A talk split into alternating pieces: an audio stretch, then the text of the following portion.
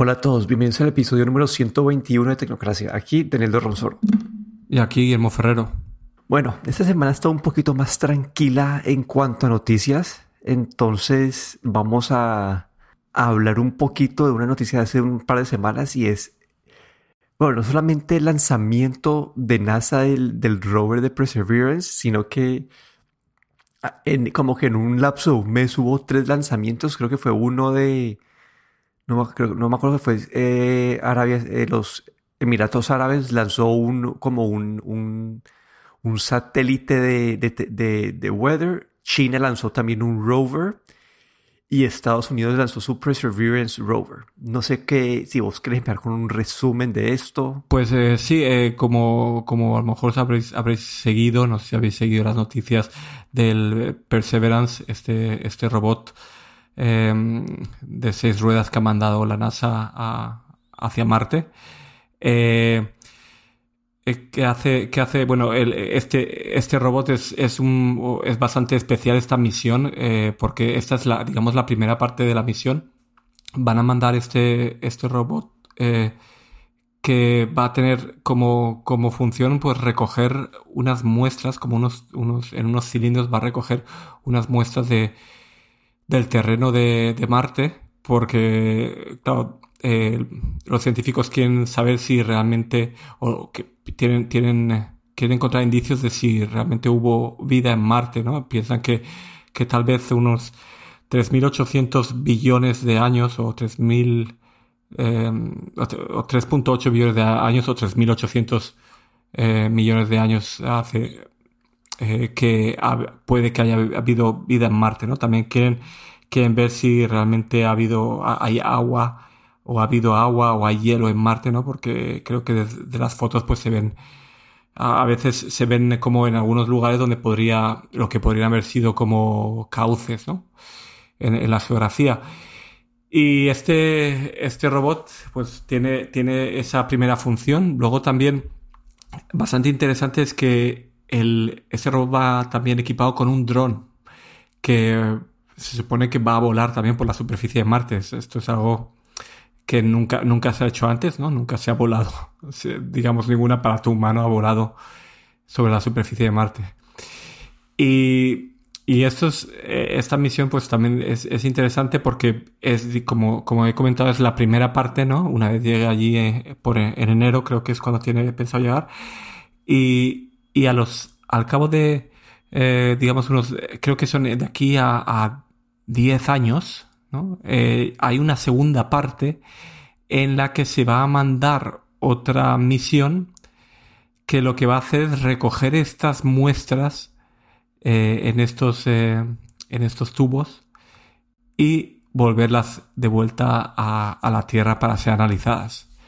Lo que, bueno, es, es la verdad es que es, es increíble, ¿no?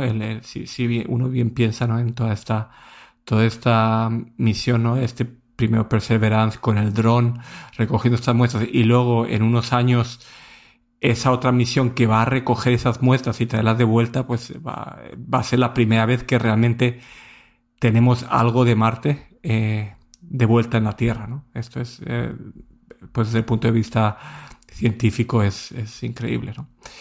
Y nos, pues nos va a dar mucha, mucha más información que tenemos sobre, sobre el planeta rojo. Sí, ahí, ahí yo tengo como, no sé, como que hay dos puntos que me ponen a mí a, no sé, que me pegan en la cabeza. Bueno, lo primero es, este aparato que va a estar allá va a ser como va a taladrar. Y después también vemos, no sé, yo, yo veo como que todo esto de SpaceX y toda esta gente ya lanzando cohetes, como que, como que cada semana están lanzando cohetes para poner satélites o, la, o al International Space Station. Y siento que estamos como que viviendo esta era de, de, exploración del espacio como que hoy. Pero después me pongo, pues, te pones a, a, te sentas y te pones a pensar y es como que así, vamos a mandar esto, vamos a preparar las muestras para que no sé en cuántos años mandemos otro cohete para que recoja las muestras y las pueda devolver a la Tierra. Como que esto no es algo que no sé, como que yo muchas veces cuando me, empiezo a pensar en esto de, de, de, viajar a Marte, como que siento que esto es algo que va a ser en los próximos cinco años, pero si estas propias misiones son una, una de estas misiones se demora, no sé, 5 o 10 años en, completarse esta misión, como que eso me pone a, ser un poco más pesimista con, con la línea de tiempo o lo que vamos a demorar en verdad de poder tener un humano en Marte. Pero todavía que con esas esperanzas de, de que nuestras vidas podamos, vamos a ver, ver como que ese, ese logro de la humanidad. Sí, yo eh, aquí pues eh, comentar que yo creo que lo que vamos a ver en los próximos 10 años, no creo que veamos misiones tripuladas, pero sí que estamos viendo, como has comentado, pues eh, desde China también creo que han mandado otra misión a Marte, pues que están, la NASA también está recobrando otra vez ese, interés por, por eh, digamos, por nuestro sistema solar, porque mm, si bien hay que decir que en, yo diría que en los últimos 5 o 10 años también había estado la cosa un poco un poco más tranquila, ¿no? Y ahora pues esta misión de Perseverance pues es algo ya un, ya un poco fuera de lo normal, digamos, y, creo que, que claro, el, el, el, objetivo final, creo que como, como bien, eh, bien se sabe, es viajar a Marte, ¿no? Eh, y sobre todo el, el, encontrar agua en, en Marte o el poder encontrar hielo, pues esto, digamos, es el, el punto de partida para poder eh, digamos, primero que ver si haya habido, si ha habido vida en Marte y luego también, el, digamos, en un futuro el poder establecerse en Marte, porque lo más, digamos, lo más importante para la vida es básicamente el agua, ¿no? Y, creo que pues con esta misión es un pequeño, o, bueno, un pequeño gran paso hacia, ese, hacia ese, hacia esa, esa, ese objetivo.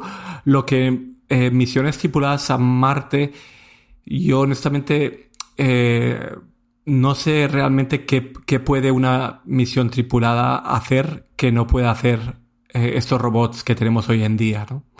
Eh, hemos visto también que misiones tripuladas a la Luna pues subieron en los años 70, pero, de, pero después de, creo que desde la última misión tripulada que tomó tierra en la Luna, creo que desde los desde esos años 70 no ha vuelto a ver ninguna, porque realmente pues se vio que no había nada que hacer en la luna, básicamente, ¿no?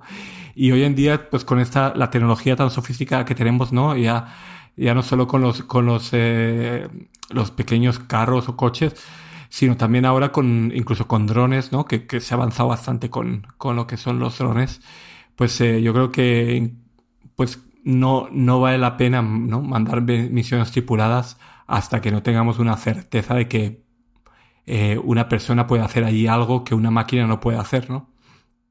Y claro, te deja también mucho que, pensar, ¿no? Lo que, lo que se puede, lo que, o, hacia dónde vamos encaminados, ¿no? Sobre todo si se encuentra eh, hielo o, agua, digamos, en, forma de hielo, pues esto sería, pues, sería, abriría una, una serie de puertas, ¿no? Porque Claro, el, problema principal para establecerse en Marte sería como tener un, suministro de agua, ¿no? Porque teniendo agua y teniendo tierra, pues se puede cultivar, ¿no? Pero el agua es, digamos, el, requerimiento principal. Sí, ahí, ahí como los objetivos que tienen así, como que a grosso modo, es volver a la Luna como que en el 2025 y en el como que el 2030, 2035, como que llegar a Marte.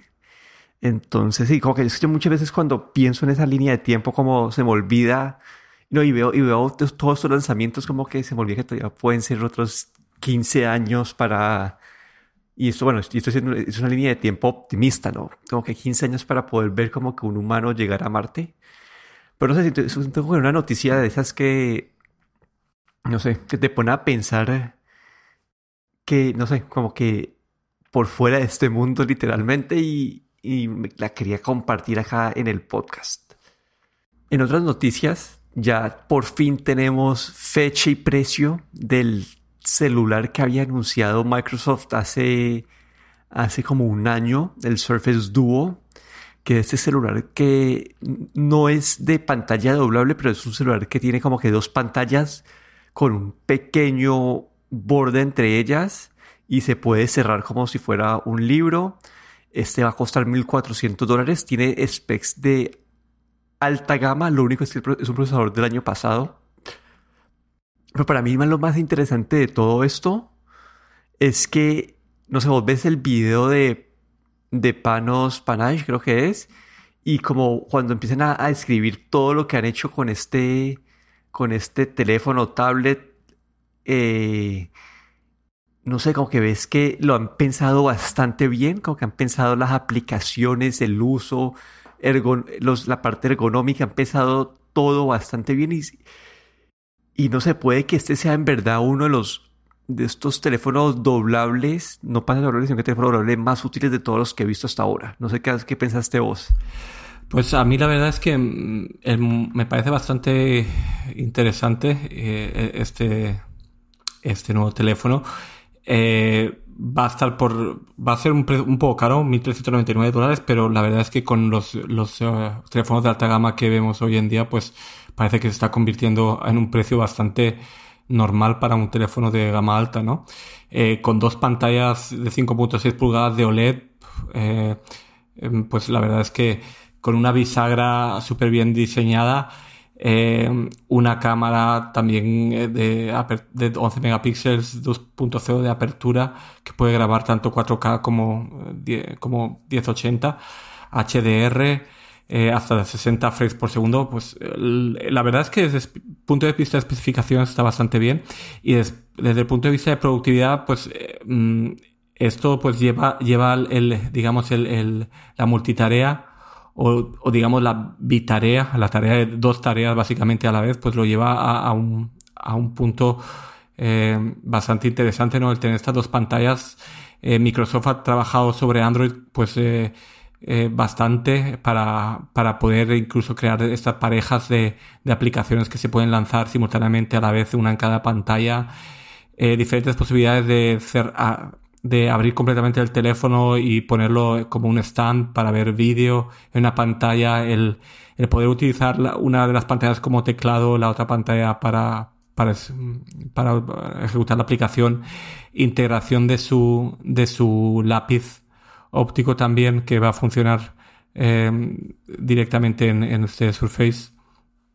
Y, y la verdad es que eh, también este, este tipo de diseño de, de dos pantallas o, o, digamos, podemos pensar como una gran pantalla o esta pantalla separada con, con, esta, esta bisagra, eh, pues eh, me hace mucho pensar en los teléfonos doblables, ¿no? Lo que vemos de Samsung que, que anunció como una versión actualizada del Fold y, y sobre, sobre si realmente vale la pena estar eh, intentando hacer estos teléfonos de pantallas doblables o como Microsoft ha hecho por ejemplo con este Surface eh, eh, Surface Duo el, el, tener dos pantallas y pensándolo un poco más digamos llevando este modelo un poco más al límite pues el poder hacer dos pantallas que estén tan cerca unas de otras en la parte de la bisagra que cuando esté abierto se vea como una sola pantalla.